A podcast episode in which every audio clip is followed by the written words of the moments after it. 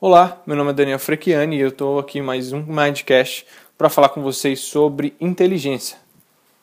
Se você for parar para pensar, durante ao longo da sua vida, você foi ensinado que a pessoa inteligente era aquela pessoa que tirava boas notas, que resolvia problemas complexos, que falava bem, que saía bem, passava no vestibular, que se formava na faculdade, tinha um bom emprego e era muito bem de vida. E provavelmente você, em determinado momento, se sentiu menos inteligente que alguma pessoa. De repente você comparou suas notas, comparou os resultados daquela pessoa com os seus e pensou: bom, eu não sou tão inteligente quanto Fulano. Ou pior, eu sou burro mesmo, eu não sei nada, eu não consigo nada, eu não aprendo nada nisso, eu só sei tocar o meu instrumento, eu só sou bom no meu esporte, mas na escola eu sou péssimo. Eu quero te trazer hoje talvez uma mensagem de esperança, de alívio, que você foi, de certa forma, enganado.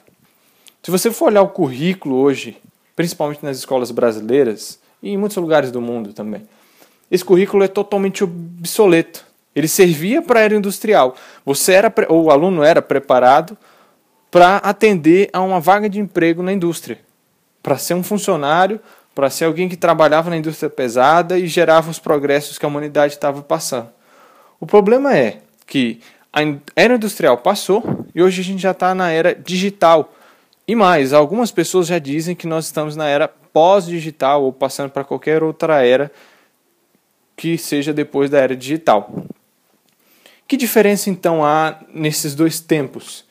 É que alguns conhecimentos lógicos, matemáticos, espaciais eram justamente os perfeitos os ideais para atender justamente a indústria. Fantástico. Só que em determinado momento, alguns estudiosos de Harvard, eu posso falar o nome de um deles, que é o Garner, lançou ou pesquisou e criou uma teoria chamada teoria das múltiplas inteligências. Não existe apenas uma inteligência. O fato de você tirar boas notas, de você ir bem na escola, não garante que você é inteligente. Ou, aliás, que você tem apenas um tipo de inteligência, mas e todas as outras? E aí ele fala das inteligências sociais, dessas inteligências lógicas, dessa inteligência lógica, matemática, espacial, da inteligência que tem a ver com sua consciência corporal, seu corpo, então os atletas têm essa inteligência, a inteligência social, suas habilidades sociais e muitas outras. O meu foco aqui vai ser na inteligência emocional. Inclusive tem um livro do Daniel Goleman com esse título, Inteligência Emocional, que ele fala muito mais sobre as múltiplas inteligências e sobre o processamento das suas emoções enquanto informação mental, enquanto inteligência. Bom, o foco é o seguinte: talvez você conheça um profissional ou alguém com QI, um coeficiente de inteligência altíssimo, e que tinha tudo para dar certo, que tinha um futuro brilhante pela frente, mas essa pessoa em determinado momento tomou algumas decisões erradas fez algumas escolhas de casamento, de relacionamento, de amizade, não sei. Tomou decisões ruins na sua vida. Por causa de uma raiva, matou uma pessoa e acabou com a sua carreira. Por causa de uma tristeza, entrou em depressão, largou tudo que tinha por vício das drogas ou no jogo, eu não sei.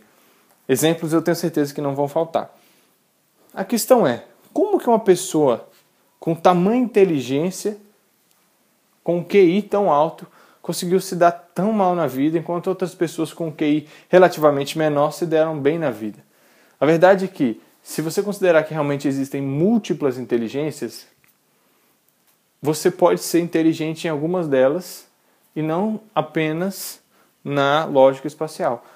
O QI mede esse tipo de inteligência. Se você for olhar um te teste de QI profissional, você vai ver que você é avaliado na questão verbal, na questão matemática, lógica, espacial, geométrica, mas você não é avaliado, obviamente, nas questões emocionais. E hoje uma habilidade que é considerada já do futuro, já presente, por que não? É sua habilidade de lidar com as suas emoções, é sua inteligência emocional, é você saber não só controlar suas emoções, como você identificar suas próprias emoções. Então você, quando está com raiva, você consegue identificar, bom, eu estou com raiva, e por causa da minha raiva eu posso cometer alguns atos dos quais eu vou me arrepender depois. Então eu tenho que controlar, dominar, reverter essa raiva, o ponto de que eu não estrague tudo.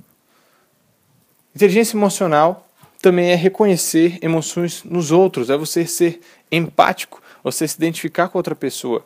Hoje a gente sabe que na era que vivemos, relacionamentos são fundamentais. Muitos milionários, empresários dizem: as pessoas são o ativo mais importante que eu tenho na minha empresa, na minha organização. Se você trabalha, provavelmente você trabalha com pessoas, obviamente, e você sabe que as pessoas são mais importantes do que os processos, do que os produtos, porque é a partir delas que nasce tudo isso. É por causa delas que existe tudo isso.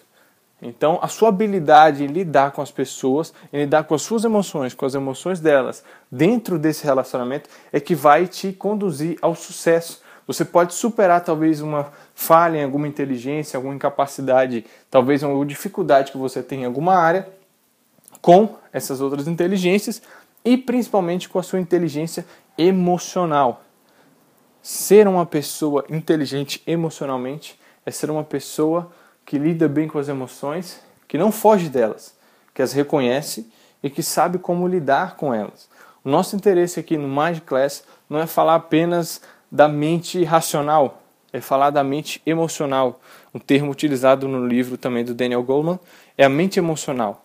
Existe um cérebro emocional que está dentro do nosso cérebro físico que processa todas essas informações, que registra memórias emocionais e ao longo dos próximos Mindcasts eu vou criar uma sessão de inteligência emocional e nós vamos falar sobre o que é inteligência emocional, como isso pode afetar a sua carreira, como isso pode afetar o seu consumo, a sua inteligência financeira, o que muda e o que mantém o mesmo depois que você transforma a sua mentalidade como você pode sair das dívidas com inteligência emocional e nunca mais entrar nelas. Talvez fique complicado ou confuso de separar entre a inteligência financeira e a inteligência emocional. A inteligência financeira, que também é uma seção do nosso Mindcast, trata de questões mais comportamentais, mais práticas, quanto ao usar o seu dinheiro, quanto a consumir o seu dinheiro. A gente dá a informação bruta, a informação objetiva, invista aqui, não invista aqui, tantos por cento, e a gente fala do comportamento. Por que você aproveita uma promoção? Por que você se descontrola? Na inteligência emocional, a gente vai analisar, vai avaliar as emoções por trás dos comportamentos. De onde é que nascem? Quais são os gatilhos mentais e emocionais que disparam todo esse mecanismo de processamento de informação? Isso aqui não é autoajuda, isso aqui é baseado em conceitos já sedimentados na ciência. Nós estudamos e temos estudado muito para trazer um conteúdo relevante para você que nos escuta e eu espero que você continue nos acompanhando. Eu tenho certeza, tenho convicção absoluta que vocês vão ser melhorados, vocês vão ser afetados positivamente com esse conteúdo, porque nós estamos sendo, a nossa vida está sendo transformada. Os resultados estão sendo vistos nas nossas casas, nas nossas profissões, em tudo que nós fazemos. Então, esse Mindcast vai continuar nos próximos, talvez seja a introdução do Mindcast da sessão de inteligência emocional. Meu nome é Daniel Frechiani e é sempre um prazer falar com você.